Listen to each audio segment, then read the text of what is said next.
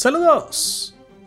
Bienvenido a Nación Poperto, la nación más libre de América, de donde hablamos con libertad y sin miedo a la censura. Hoy conversamos acerca de Death Parade, una serie anime creada por Yusuru Tachikawa y producida por el popular estudio Madhouse. Su historia nos cuenta cómo las almas de los muertos al llegar al otro mundo son juzgadas por árbitros aparentemente imparciales, que ponen a prueba a los recién llegados para decidir si serán enviados al cielo o al infierno. Ponte cómodo porque comenzamos.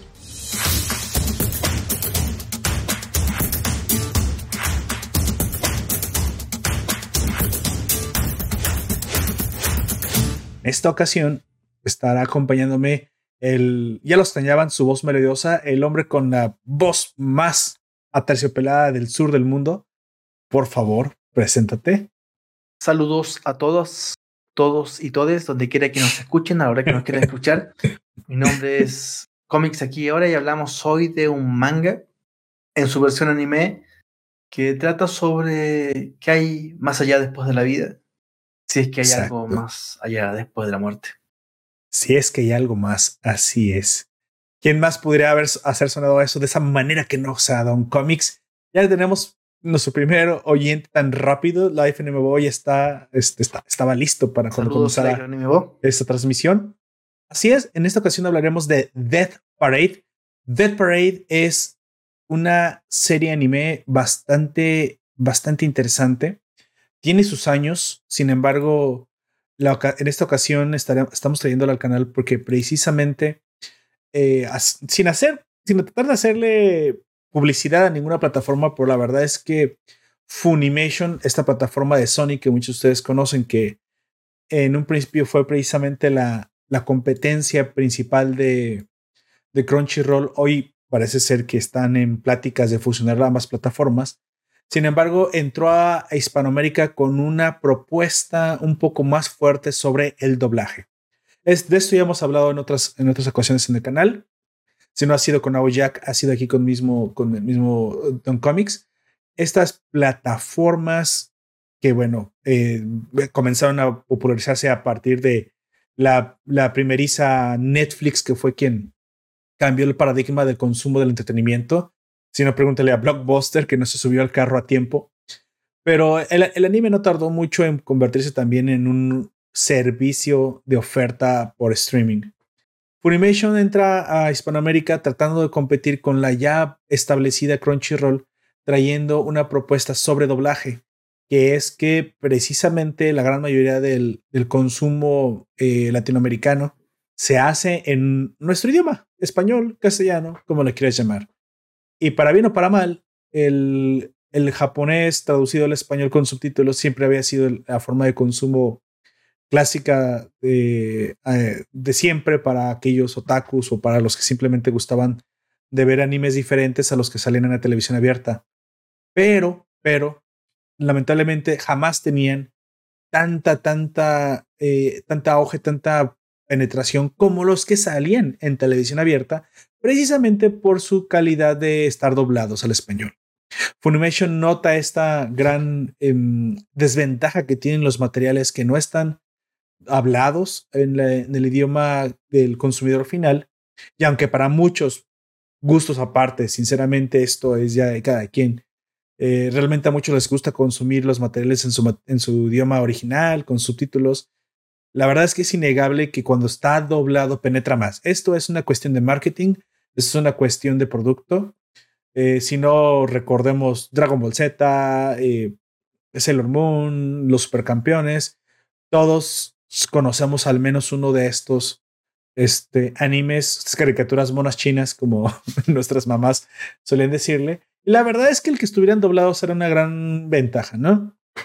Funimation entra a nuestro continente diciendo que ellos van a traer lo más que puedan doblado y que van a traer propuestas de doblaje para series que nunca antes habían hablado el español.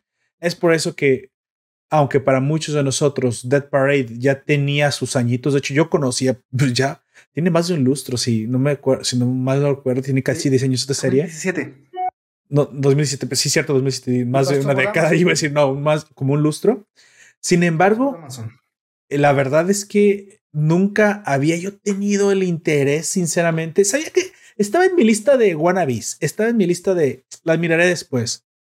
Sin embargo, ahora que contraté en este 2021 la plataforma de Funimation, y aquí Don Comics, que parece que, también le, está comenzando a gustar este mundillo, la ventaja es que te encontraste algunos materiales doblados y dices, bueno, vamos, vamos a ver, vamos a ver, si quieres está por curiosidad, que también está hecho.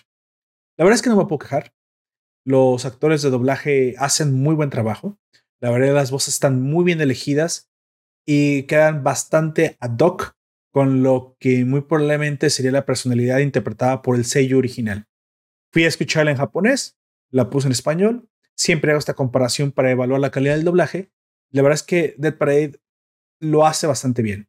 Muchas personas se han quejado de la plataforma específicamente porque algunos primeras temporadas de algunos animes no estaban tan bien hechos a la altura del, profesionalismo que estamos acostumbrados a ver en, en Netflix, en Amazon lo cual era lógico porque Funimation estaba comenzando a principios de este año. Febrero específicamente fue la entrada oficial a nuestro continente latinoamericano. Pero la verdad es que para a este momento ya, ya no se nota la diferencia. ¿eh? En, este momento ya estamos hablando de un doblaje, si no ya profesional, prácticamente indistinguible de lo que hemos visto ya en las plataformas eh, hegemónicas como Netflix o, Amazon, como dije. Eh, nos comenta el FNMO, dice a Poperto le gusta doblada. Aprovecha para alburearme. Gracias por tu albur. y bueno, y la verdad es que eso también lo hizo más fácil de consumir. Para mí, esa fue la elección, ya que eh, estaba, bueno, eh, sentado en la sala con mi esposa y le dije, ¿sabes qué? Vamos a ver un anime de Funimation. Ella me dice, ¿sabes qué? Me gustaría que fuera algo doblado porque estoy en este momento arreglándome las uñas, cosas así. Cosas que, bueno, cosas de gente de que si tienes familia o ves con la familia, ya sabes que, bueno, no todo el mundo gusta de estar leyendo subtítulos y sobre todo si es un idioma que no, no entienden, lo cual muy probablemente si la gran mayoría de nosotros entendemos un poco de inglés, japonés definitivamente no es nuestro segundo idioma o a veces ya ni nuestro tercer idioma. La verdad es que eh, esto lo hace más disfrutable. La verdad es que están bien elegidas, bien, bien actuadas. En esto ahorita nos dará su, su interpretación Don Comics. Y la, y la verdad terminas eh, siendo mucho más inmersiva la experiencia en, en, un anime, como digo, que ya tenía sus añitos, pero que Funimation decide traer como doblaje. No recuerdo si, si fue publicada ahí por eh, agosto, septiembre, pero fue de, los últimos meses que va sacando Funimation. Esta plataforma mes con mes elige un par de series y comienza a doblarlas. Otras van avanzando los capítulos de las nuevas conforme van avanzando. La gran mayoría de, los doblajes que son elegidos por Funimation para hacer son de series populares. Así que más o menos es un sello de garantía que si ya está doblada quiere decir que la vas a disfrutar. No dobla toda la plataforma, eso hay que decirlo. Hay más de 300 materiales hasta el momento y solamente han, de tener doblaje unos, no creo que ni, ni el 10%, bueno, aproximadamente el 10% lo han de tener, pero la verdad es que eh, elige series que muy probablemente te van a gustar. Entonces, para ahí es el caso y, oh, mm, qué sorpresa que cuando la comienzo a ver, digo, bueno, eh, este Seinen, porque aparte es una, una serie elegida para adultos, está muy interesante. La verdad es que quedó bastante ad hoc con el mes de noviembre que muchos de nosotros, pues, ser hispanos, eh, recordamos como el mes en que se recuerda a los muertos, 2 de noviembre, 1 de noviembre, incluso Halloween, 31 de octubre, quedó perfectamente para la temática, ¿no? Y en ese sentido quiero preguntar a Don Comics, precisamente que fue quien me propuso que él, que él quería ver esa serie. Recordemos que Don Comics no, no, no se distingue por ser otaku realmente, pero parece que le interesó bastante la premisa y bueno, me gustaría, tengo mucha curiosidad por saber qué es lo que opina precisamente de, de este anime, de estas monas chinas. Pareció muy parecido a Sandman de Neil Gaiman. Va por esa, por esos brazos. Em, hablar de el limbo en el fondo. Que, ¿Cómo podemos interpretar el limbo de la manera que sea más positivo para el, o sea, o sea, más, o sea, más dulce para quien quiera visitarlo y que se parezca a un bar con un barman de lujo, em, tiene un guiño bastante interesante. Eh, no es una historia que termine con finales felices, no tiene ningún final feliz. Eh, y en eso me parece que um, Dead Parade se vuelve bastante, se vuelve bastante buena. Eh, el género, tú me decías, ¿es, es seinen? Mira, la demografía. El género es thriller psicológico. Demografía significa, es la clasificación a quien va a estar, eh, está dirigido. Es como más 18. Pero específicamente los japoneses hacen distinción por sexo y por edad. Al decir Seinen, quiere decir que está pensada para que le guste a un público adulto masculino. No quiere decir que esté prohibida para Mira, los otros públicos. Hace poco, eh, eh, en otro lugar, estuvimos hablando de un cómic, Sam Kidd. Sam Kidd es el mismo, es un autor, un dibujante de Sandman. Y a fines de los 90 habrá um, ilustrado para MTV The Max. No sé si estaba por ahí Live Anime Bo. Yo otra vez te pregunté, pero no te acordabas mucho. The Max es un superhéroe, pero es bastante junguiano Ujú. es bastante psicológico. Sam Kidd es una persona que trabaja mm, con bastantes años de desaparición para, por ejemplo, DC Comics, 10, 12 años entre cada, cada vez que publica algo contrario. Y la penúltima cosa que publicó se llama, Bat- eh, se llama Batman Fantasmas. Batman Fantasma. Y en ese título hay muchos aspectos que están, no sé si reversionados, pero vistos desde la óptica japonesa en este Day Parade. Eh. Las muertes que a veces no tienen mucho sentido, eh, las resurrecciones que son imposibles y el destino que es inevitable para todo el mundo.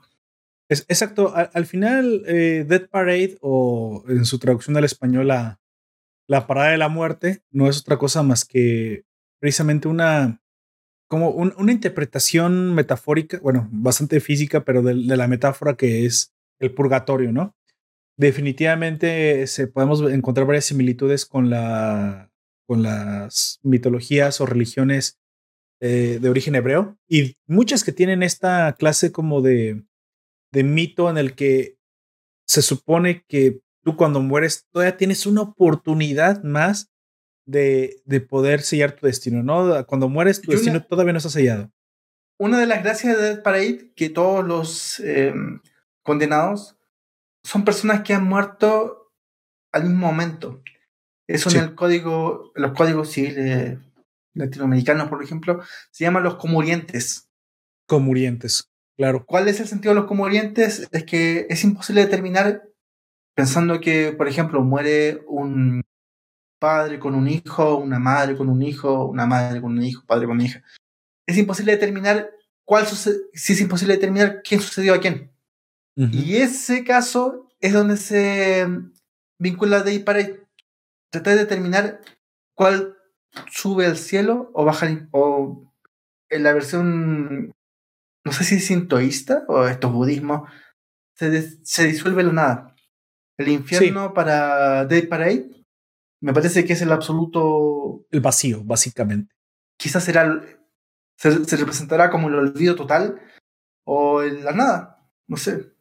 Sí, definiti- definitivamente el mangaka hace muy buen trabajo eh, tratando de Y en, interpretar. y en cambio, en cambio el cielo se representa con la resurrección. Exacto, algo muy budista. Sí. Algo bastante Muy budista. De hecho, me gustaría eh, eh, hablar un poquito de los datos técnicos de la serie, que siempre, siempre lo hacemos para- precisamente para que se conozca un poquito de quién lo hace y de todo esto, ya que una de las, unas de las fuerzas de, de los fuertes puntos de Dead Parade es su animación, ¿sí? En esto no te va a dejar colgado. Dead Parade tiene una animación sublime, está bastante, bastante bien, bien animado.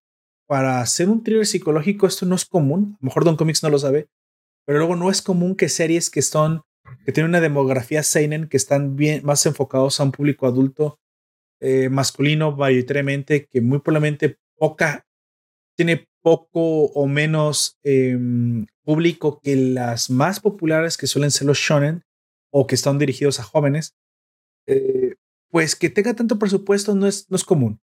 Y, pero lo, lo notamos porque la en casa... aspecto, un poquito no coincido contigo. Me parece que los, los fondos, las tramas, eh, los lugares están muy bien, bien, dibujados. Absolutamente bien dibujados. Sí, no, de hecho lo que estoy diciendo, lo, que digo personaje, que es, los personajes a veces son están tan mal hechos.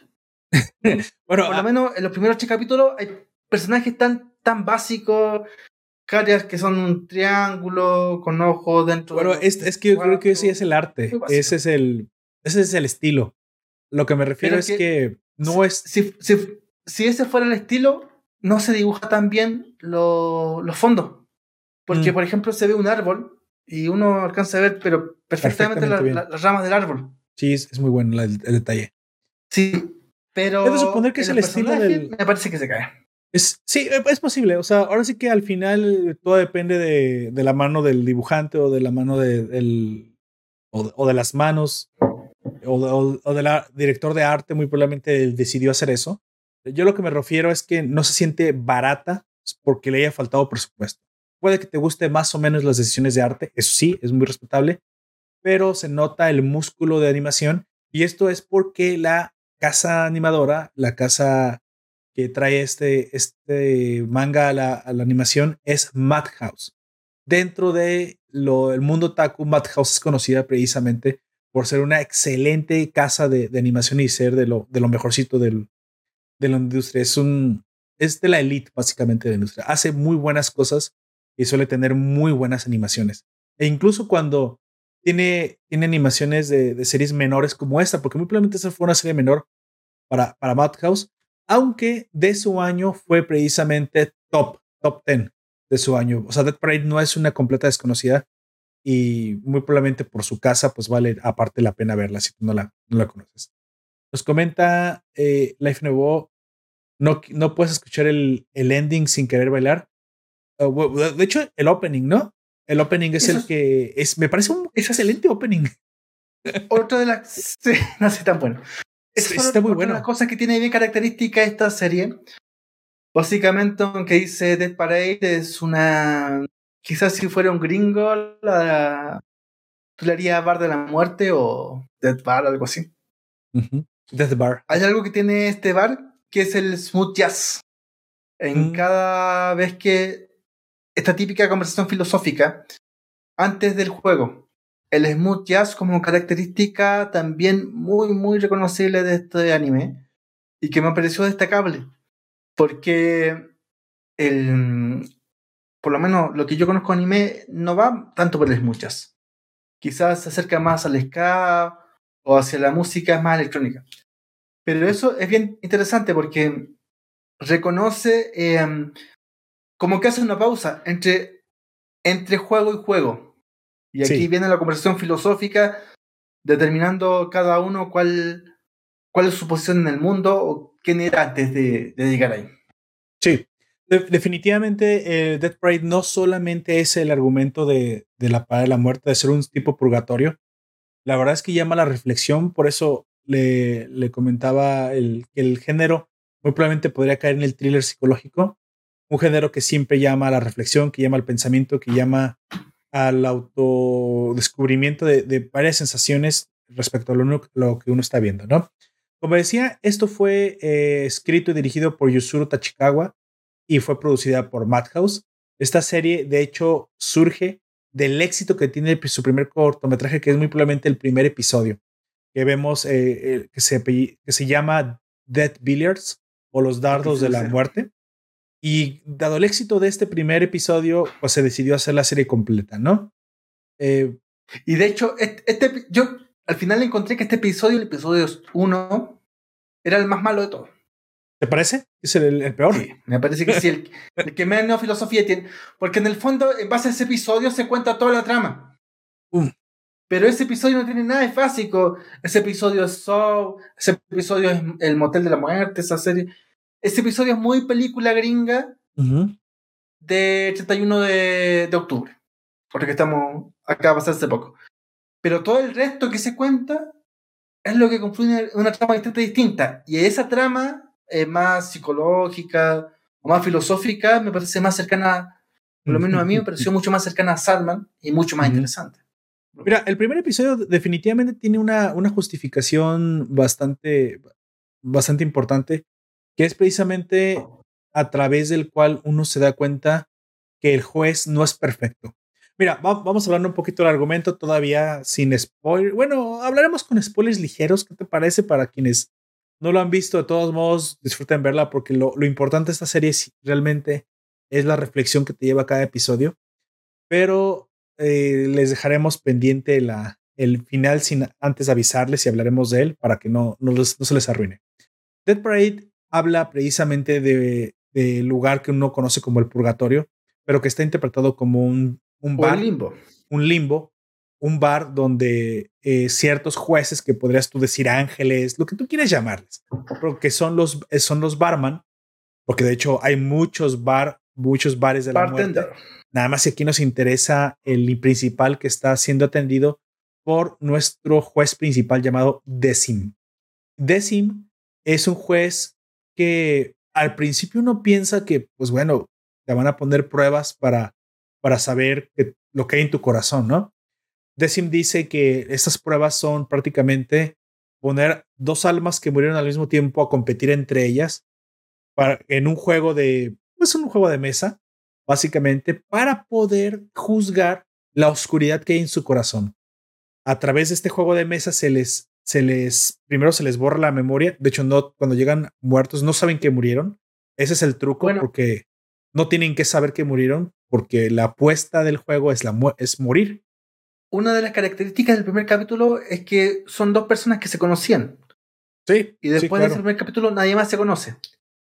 Y de hecho sí, se, van, sí se conocían. Se van alejando cada vez más la medida que avanza la. Pero no al grado de los primeros. Hay, hay, uno que sí se. El, dos, mira, sí se, se conocen, conocen, pero como que se ven, se han visto. O sea, sí tienen relación. Claro.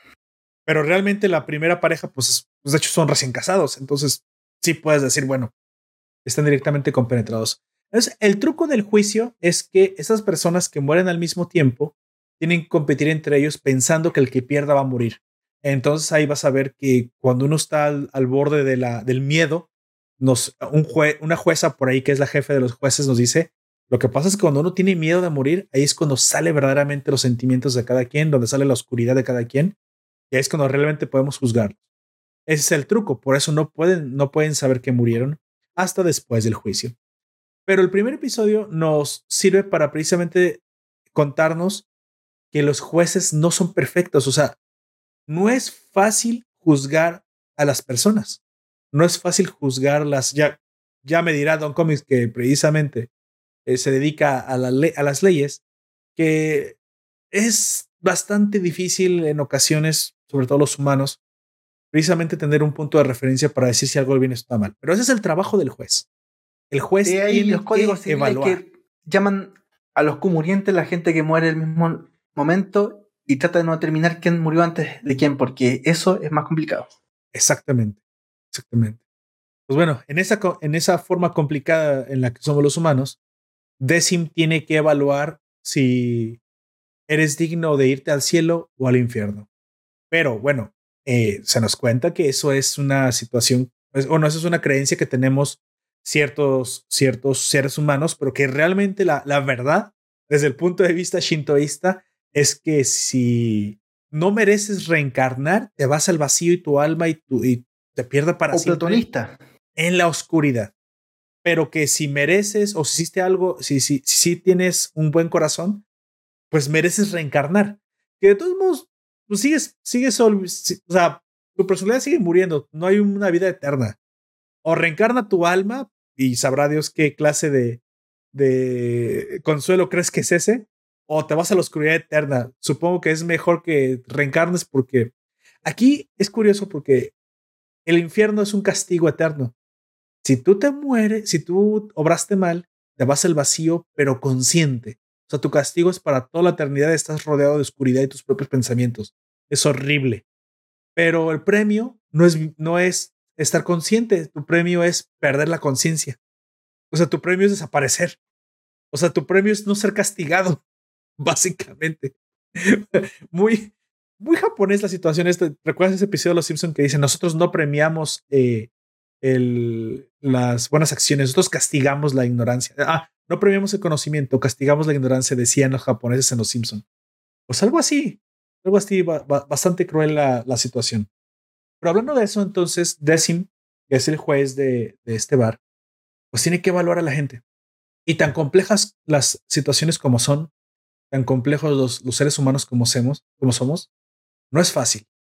Y a través de todos los episodios, como dice Don Comics, pues veremos diferentes, eh, pues diferentes pares de personas en diferentes juegos, en diferentes contextos, que murieron de maneras diferentes, ser puestas a prueba. Y las pruebas son hechas específicamente para sacar lo peor de ti. No lo mejor, lo peor de ti. Lo que le interesa al juez es ver qué tanta oscuridad hay en tu corazón. Cosa que precisamente me parece que es el, el fallo, ¿no? ¿No comienzo otra vez tu micrófono? Y entre medio te vas acordando de cuáles fueron los motivos de tu muerte. Sí. Que es exactamente una pequeña condena para los que están en el limbo. Exactamente. Eh, cuando las personas van jugando, van recuperando porciones de su memoria. Y esto lo hace todavía peor porque hay un momento en que pues se dan cuenta que están muertos. O sea que la amenaza del juego del que, que pierda muere, pues es queda, eh, es queda vana y vacía. O sea, al final se dan cuenta que fueron juzgados de acuerdo a sus peores situaciones. Como dice alguien por ahí, no hay peor dolor que el que produce un recuerdo. Exacto. Pero, aquí hay un pero, la, la, digamos, la contraparte del juez es su ayudante, ¿no? En esta serie se nos muestra que el juez Decim tiene un ayudante y esta ayudante, esta asistente, tiene cierto, cierta forma de pensar que no coincide perfectamente con la, con la que tiene el juez. Dice, lo que pasa es que, bueno, no estás juzgando a las personas por sus mejores momentos, estás juzgándolas por su peor lado. ¿Eso no es un poco como trampa? O sea, todos podemos ser capaces de tener oscuridad cuando se nos amenaza. ¿Eso debería eh, condenarnos para toda la eternidad? esa es una pregunta filosófica bastante interesante. Em, pienso en Borges y en el, en el, azar. Borges es un autor que trata mucho el azar y le da mucho condimento a su historia a través del azar. Eh, me parece que por lo que llevamos estudiando, por lo que llevamos leyendo de los japoneses, hay un medio intrínseco del japonés al azar. Eh, a la esquina, a la vuelta de la esquina que no se sabe qué está, tú, lo decías respecto de, mm, de los jueces. Estos jueces tienen una posibilidad de atraer o invocar una ventaja o no ventaja, dependiendo de qué ellos decían ellos, en este conflicto entre mm, contendientes, decidiendo quién gana o no el juego. Sí, claro. Y eso me parece que está dando mucho vuelta por ahí. No, me acuerdo, la otra vez también vimos. Ah, ¿Te acuerdas esa película que, mm, de live action de estos estudiantes que iban a jugar y había un oso, un oso de. un oso polar? ¿Te acuerdas que también lo, reseñamos hace un tiempo? No me acuerdo cómo se llama. Estaba en Funimation también. Ok, ok. La película live action de um, As God Will. Esa misma. También había un, un miedo que ocurriera algo que no pudieran controlar. Sí. A que el azar normara su vida. Y aquí es lo mismo. Aquí el azar es el que norma su muerte. Y me parece que también hay un, una cuestión bastante japonesa que es el miedo a algo que no pueden controlar. Que les va a ocurrir sí o sí a la vuelta de la esquina. Y es más allá del destino. Es una cuestión que es una moneda a tirar al aire. Sí, claro. O sea, estás los ponen al límite. Básicamente, Decim nos dice: los vamos a poner al límite, les vamos a causar un estrés tremendo, un miedo tremendo a la muerte, porque no saben que están muertos, precisamente para poder obtener lo, lo peor que hay en su corazón. Y, va, y bajo esa premisa los vamos a juzgar. Buen método, mal método, es algo que, pues bueno, se viene haciendo desde la eternidad, supongo. Pero aquí la chica asistente de nombre Chiyuki, bueno, al principio no se nos libera su nombre, pero bueno, se los, adelanto, se llama Chiyuki.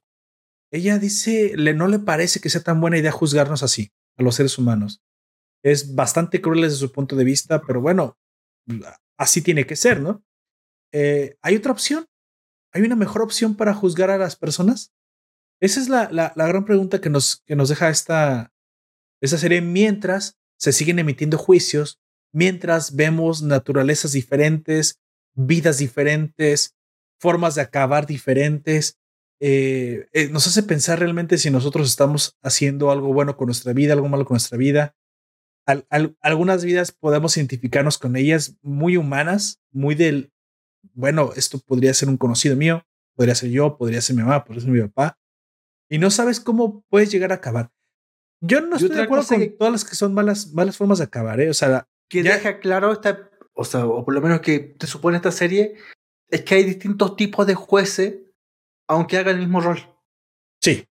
Hay una variedad de jueces distintos que, que, que toma el problema y lo aborda de manera distinta. Y eso es el último es el primer recuerdo del, difunto. Y eso también es interesante porque mm, eh, la gracia de. Bueno, la, la, desgracia del limbo es que es, es una línea, es una meseta.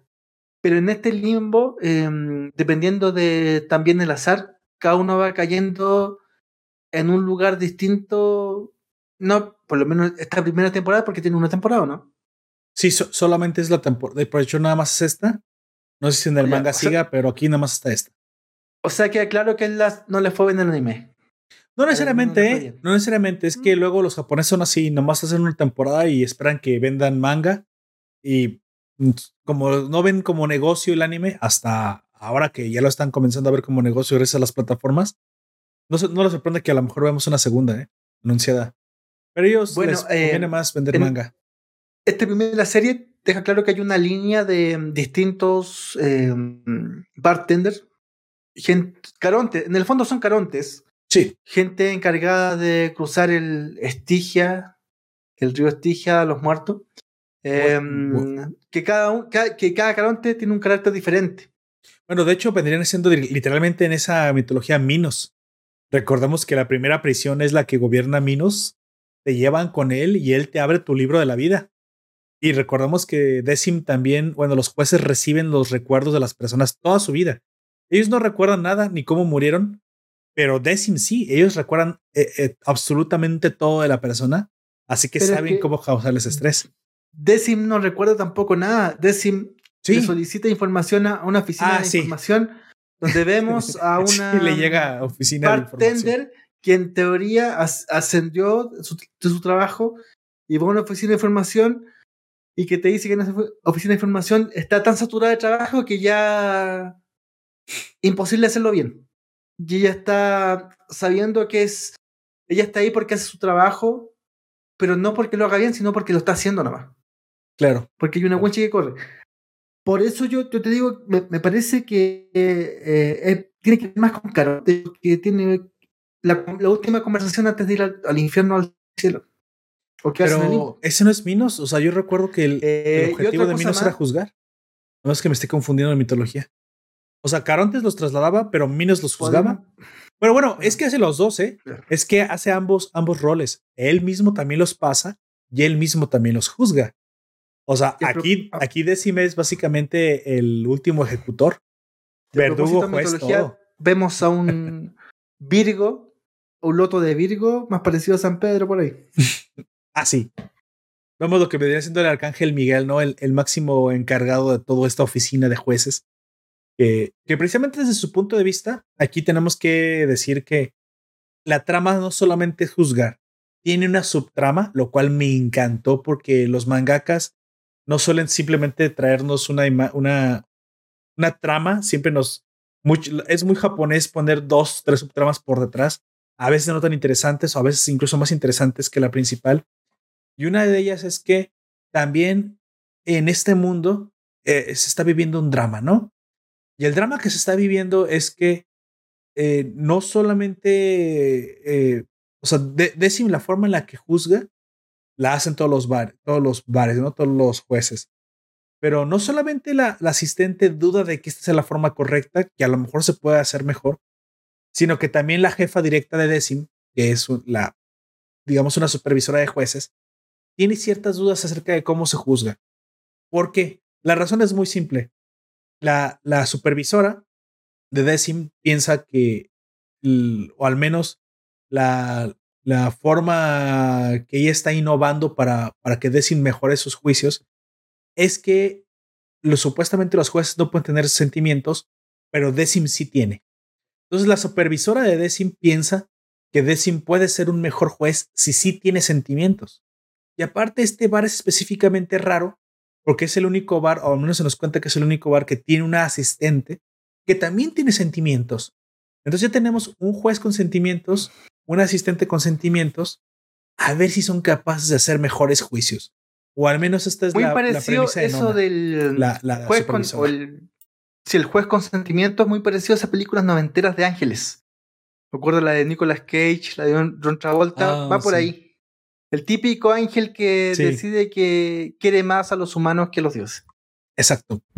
Exacto. Entonces, eh, vemos como un juez que supuestamente debería ser frío e imparcial, pero es imparcial en teoría. Tiene sentimientos.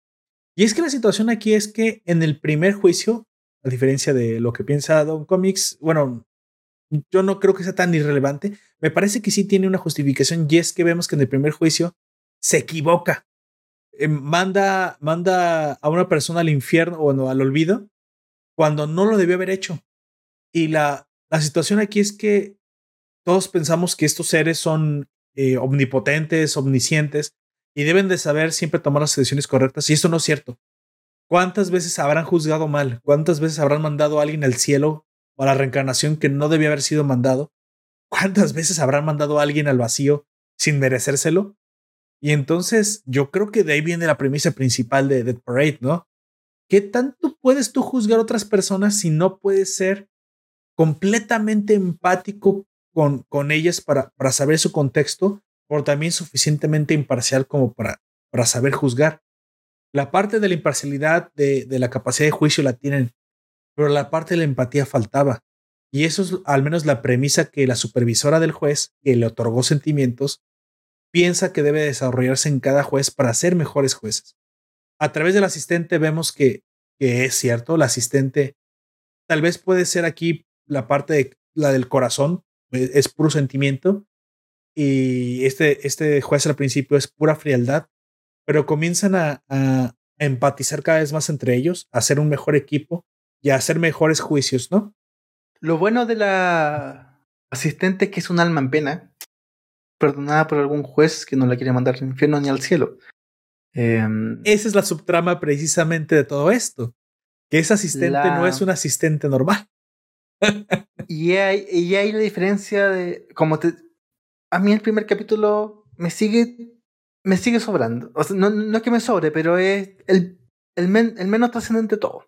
Sí, claro, bueno, tiene que em. justificar que, que, se equivocó, porque recuerda que si, es este es el problema. Si se equivocan los jueces, teníamos que verlo. Es que hasta ese primer capítulo me parece que es un anime cualquiera. He visto varios animes, incluso yo que no veo anime. Antes del primer capítulo no hay otro. Ah, hasta ese primer capítulo yo no he visto ninguna Bueno, hay el episodio cero. No sé si lo vio. ¿Usted alcanzó a ver el episodio eh, cero? No, no lo alcancé a ver. Ese sí que no lo alcancé a ver. Está muy bueno. El episodio cero es precisamente una, una, un juicio muy interesante que muy probablemente pasó antes del primer episodio. Que bueno, eh, yo creo que precisamente fue, fue hecho como para, para explicar todo lo que pasa antes del primero. Pero bueno, no es, no es tan trascendente tampoco. Se puede uno soltar el episodio cero. Aquí la pregunta es, si los jueces no pueden hacer bien su trabajo porque les falta sentimientos, el que tengan sentimientos en verdad mejora su trabajo. Esa es la, premisa del Dead Parade. Los jueces que puedan ser empáticos con los humanos a los que juzgan harán un mejor trabajo.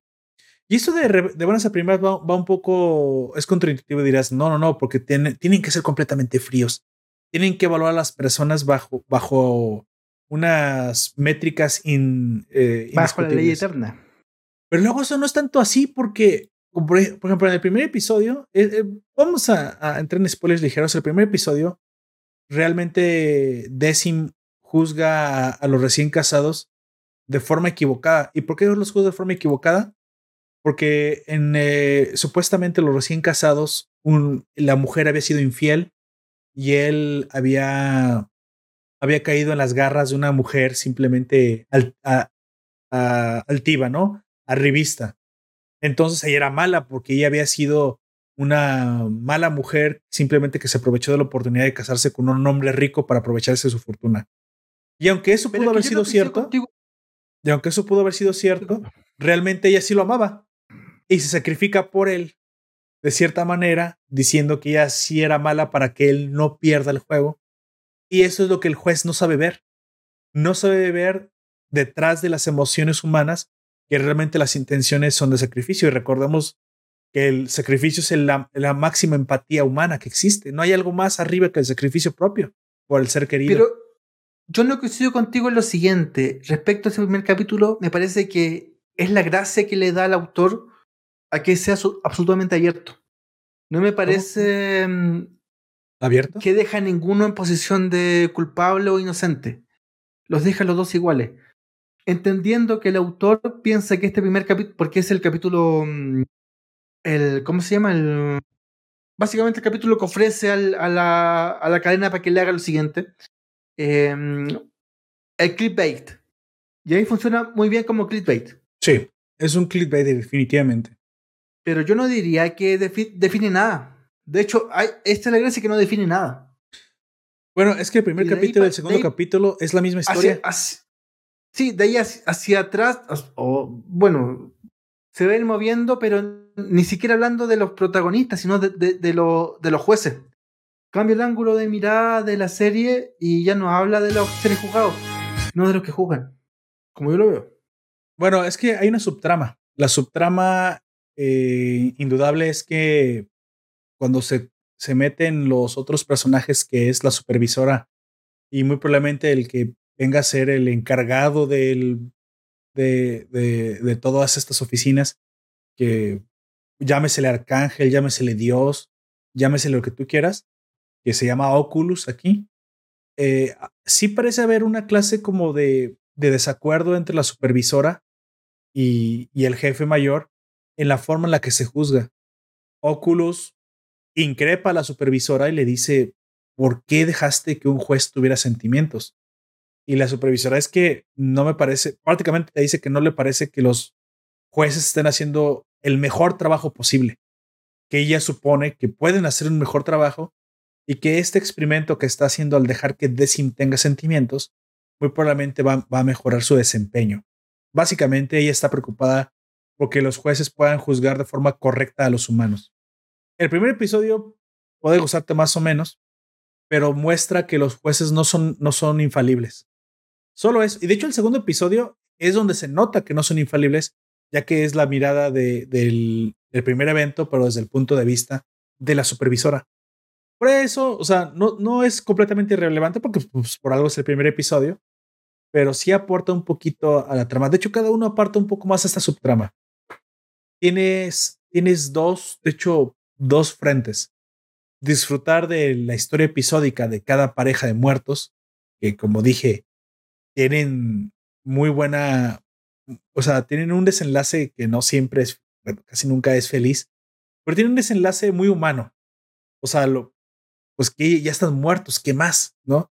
Pero ves que unos tuvieron una buena vida, otros tuvieron una mala vida, otros tuvieron un buen fin, otros tuvieron un mal fin, otros se quedaron con las ganas de hacer muchas cosas cuando estaban vivos y pues no pudieron hacerlas.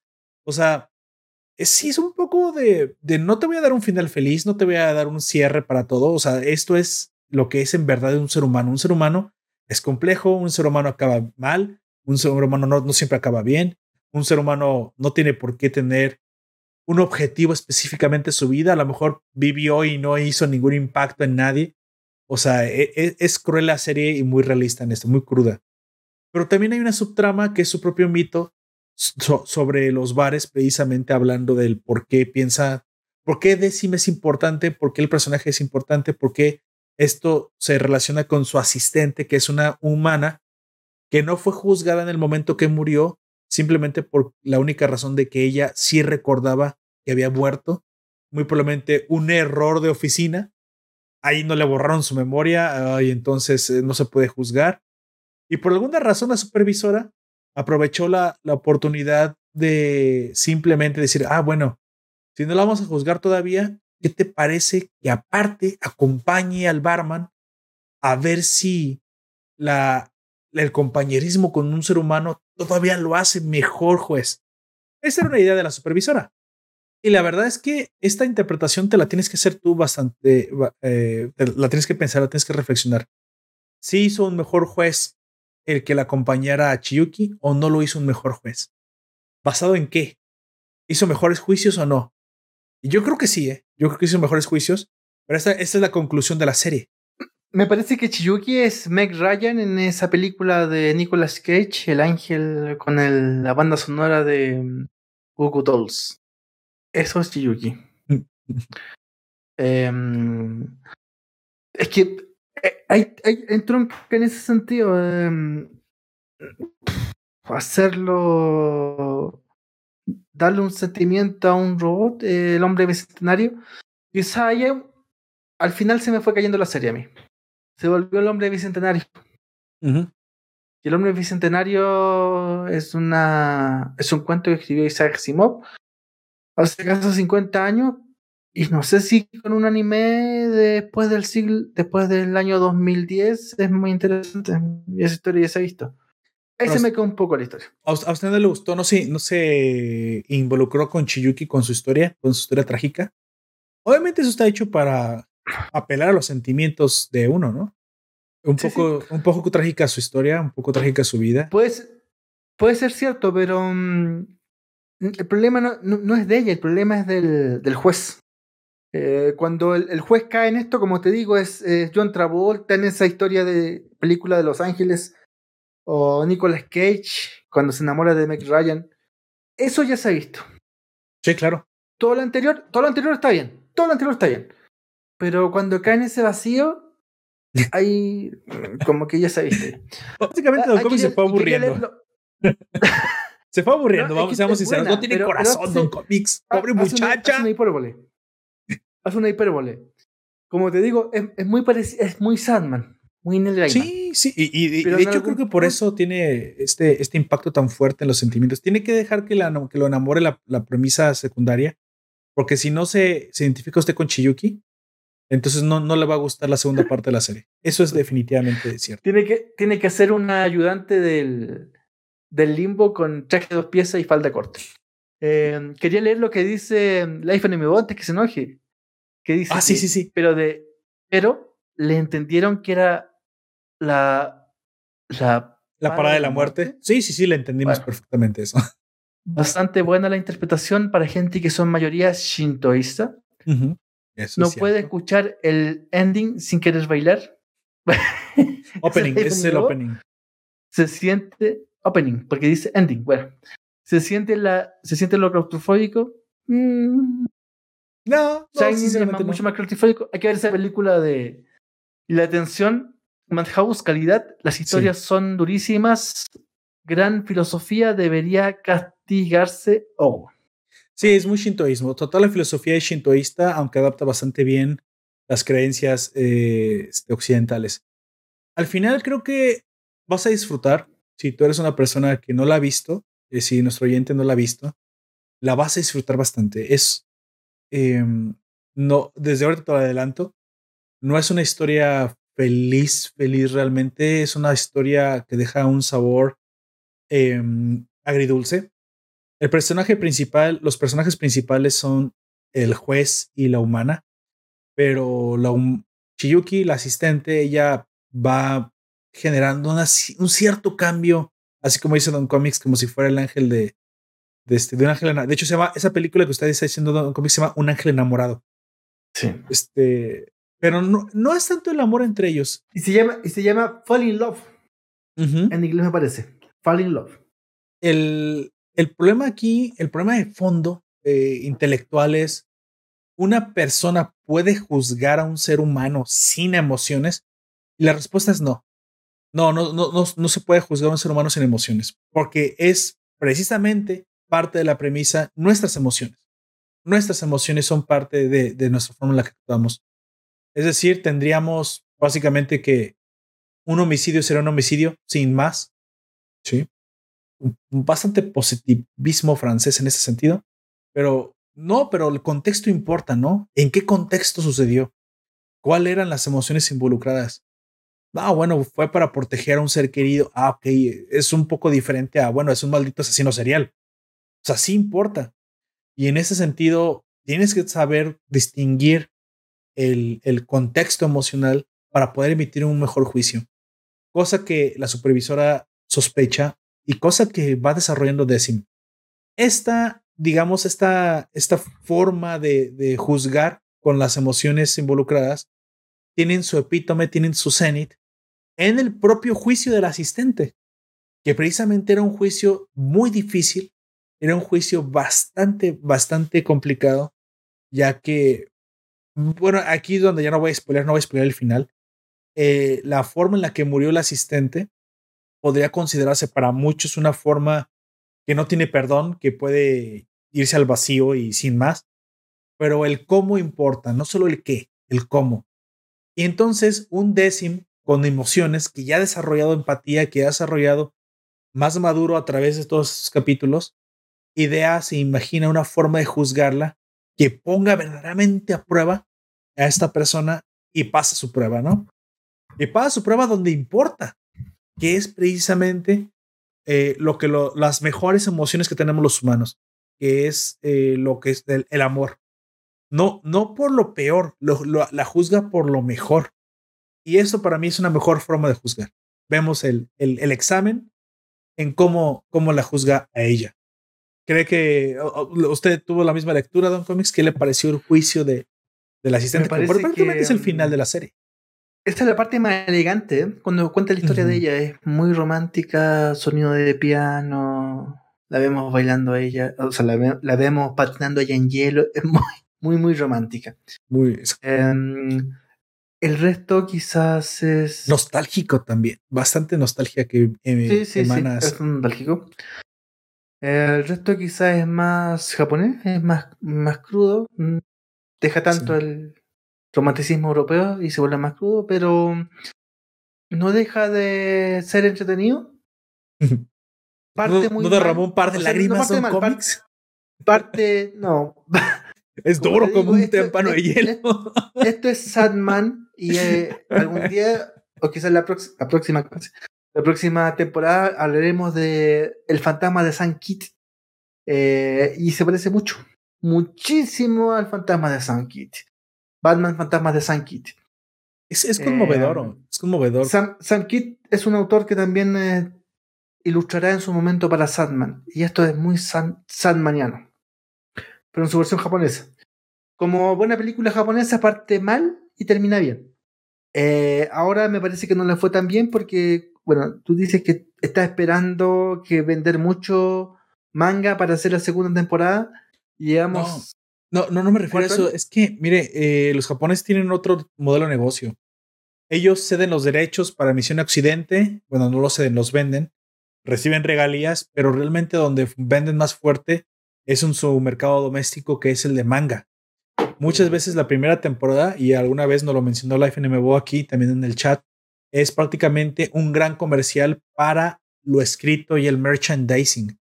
No fue hasta hace unos pocos años que el, anime como anime comenzó a ser también, o lo comenzaron a ver como un negocio más lucrativo, pero ahora sí que depende de la mentalidad del, del, del estudio. ¿eh? Hay unos estudios que tienen unas megaproducciones y nada, cortan la serie porque no solo les interesa el manga. Y creo que ahí es donde el japonés queda por detrás del, del occidental, del gringo que, que, huele el business a, a, kilómetros. Y uno a veces se pregunta por qué toman decisiones. Mire, le voy a poner el ejemplo más, eh, más fácil para que usted lo entienda y que muchos otakus que nos han escuchado en este momento van a estar de acuerdo conmigo. Había una serie que tenía o sea, prácticamente era la mejor de la temporada, tenía un futuro prominente, cualquiera hubiera pagado por verla, que se, que se llamaba... Um, uh, la de los huérfanos. Eh, eh, ¿Qué siempre me pasa esto? Se llamaba... Mm, ay, güey, acabo de olvidar el nombre. Pero bueno, son unos huérfanos que van a escapar de, de un orfanato. Tengo el nombre en la punta de la lengua. Y lamentablemente, o sea, sacan una primera temporada de este anime, les pega tremendo, el mejor anime de la temporada, pero para la segunda temporada que tenían para hacer dos, tres y cuatro y vender muchísimo, simplemente resumen en una historia que a nadie le gustó de muy mala calidad y termina ahí la serie. Y nadie se explica por qué hicieron eso si prácticamente era el comienzo de un Game of Thrones. Bueno, y la explicación fue es que no nos interesa. Ya no nos interesa hacer anime. Se está vendiendo bastante bien el manga. De hecho, fue tremendamente exitoso el manga. El manga terminó. Ya vendimos todos los números. No nos interesa seguir vendiendo la serie. Como que no tienen ese olfato para, para, para lo animado. Otros, sin embargo, otros estudios sí. Hay estudios que se han aliado con Netflix y que se han aliado con, con Crunchyroll para hacerles específicamente anime para que lo vendan en Occidente. Ahora sí que todo depende mucho de, la ideología japonesa de un cómics. No, eh, quiere decir, si un anime es bueno, no quiere decir que va a tener segunda temporada. Podrías incluso pensar que no la tendrá precisamente porque fue bueno. Porque como vendió mucho manga, ya no les interesa seguir haciendo. Los animes que se están emitiendo, que ya llevan varias temporadas, es porque vienen arrastrando, arrastrando esto, este, varios números el manga. Es porque el manga no ha terminado. Solo por eso sigue emitiéndose. Yo espero que eso cambie. espero que realmente los, los japoneses entiendan que, que hay negocio en el streaming.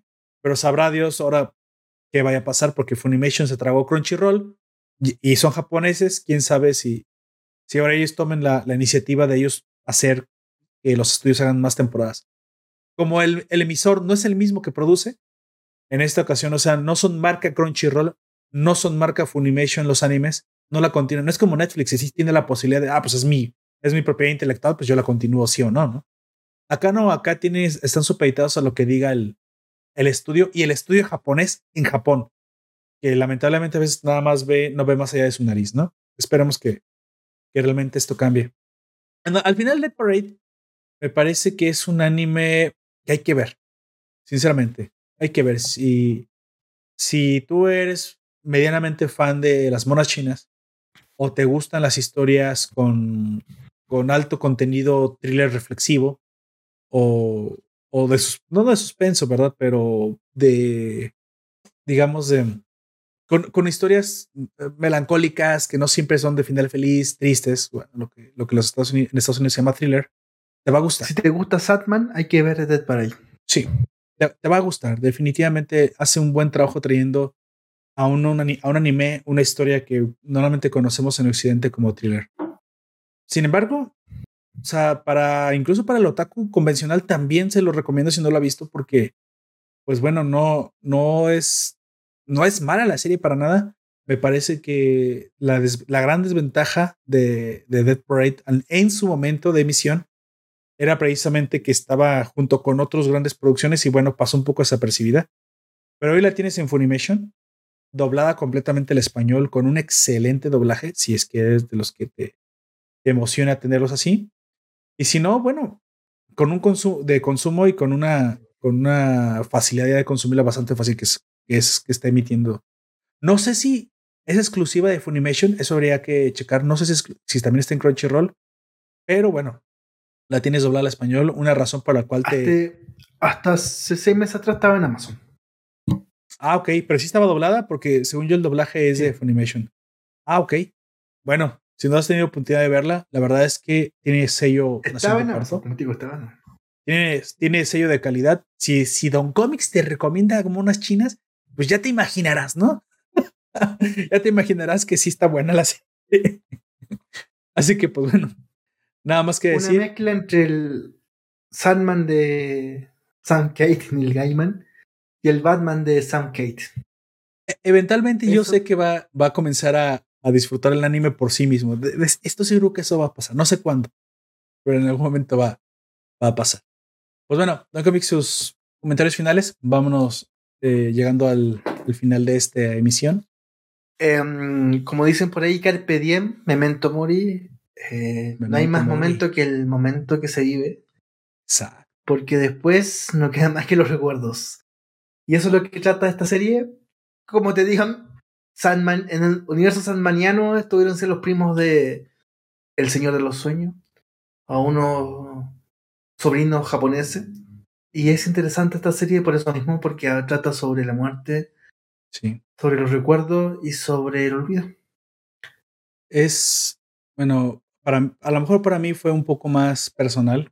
Eh, aparte de que lo vimos, bueno, yo la vi cerca del 2 de noviembre. De hecho, la vi precisamente como pensando en hacer un especial en su momento de Día de Muertos. No, no lo hice porque de hecho estuve un poco desaparecido estos, estas semanas. Eh, yo también acabo de vivir hace poco una, una pérdida. No quiero frivolizar definitivamente con la pérdida de un ser querido humano, pero yo tuve la pérdida de un ser querido de cuatro patas y la verdad es que eh, jamás había, había sentido tan cerca una, una mascotita, ¿no?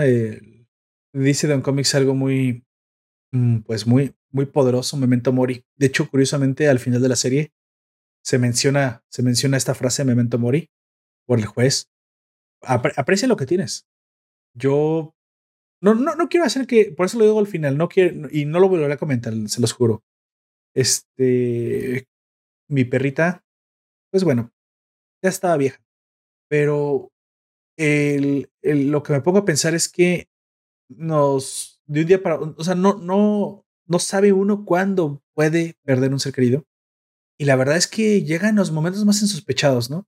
En los momentos más insospechados. No pienses en ningún momento que eh, sabrás cuándo va a llegar. No pienses que lo puedes anticipar. Habrá personas que, bueno, dicen, bueno, es que tengo un ser querido que tiene una enfermedad terminal. Bueno, te puedes dar una idea. Pero ya te digo yo que yo la gran mayoría de las cosas no son así la gran mayoría de las veces es un poco inesperado y eso es, yo creo que lo hace tan aterrador, pero al mismo tiempo, pues lo que lo hace tan humano, ¿no? Eh, Memento Mori, para ti y para tus seres queridos, disfruta lo que tienes, disfruta tu vida, disfruta siempre, siempre. Eh, no, no quería mencionarlo porque es un spoiler un poco, pero en la serie hay gente que se suicida y al final se arrepienten porque ¿de verdad por tus problemas eran tan malos? O sea, eh, el chavo este que, bueno, hay un chavo, no, no diré en qué momento, recuerda que se lanza de la ventana porque se siente triste o presionado que la sociedad y pones a pensar, güey, o sea, weón, no tenías una opción, seguro que no había una opción, porque ya después ya no hay vuelta atrás. Y eso es cierto para de, Digo, no quiero frivolizar desde seres humanos hasta mascotas, lo que quieras. Disfruta lo que tienes. Al final todos vamos al mismo lugar, pero pues bueno, es, es una forma de pensar, ¿no? Es, y bueno, en el contexto de, pues bueno, nosotros los hispanoamericanos tenemos más, más trato con la muerte. Recuerden, Coco, es una buena película para también ver en estas fechas. que nos recuerda cómo nosotros idealizamos precisamente eh, el más allá.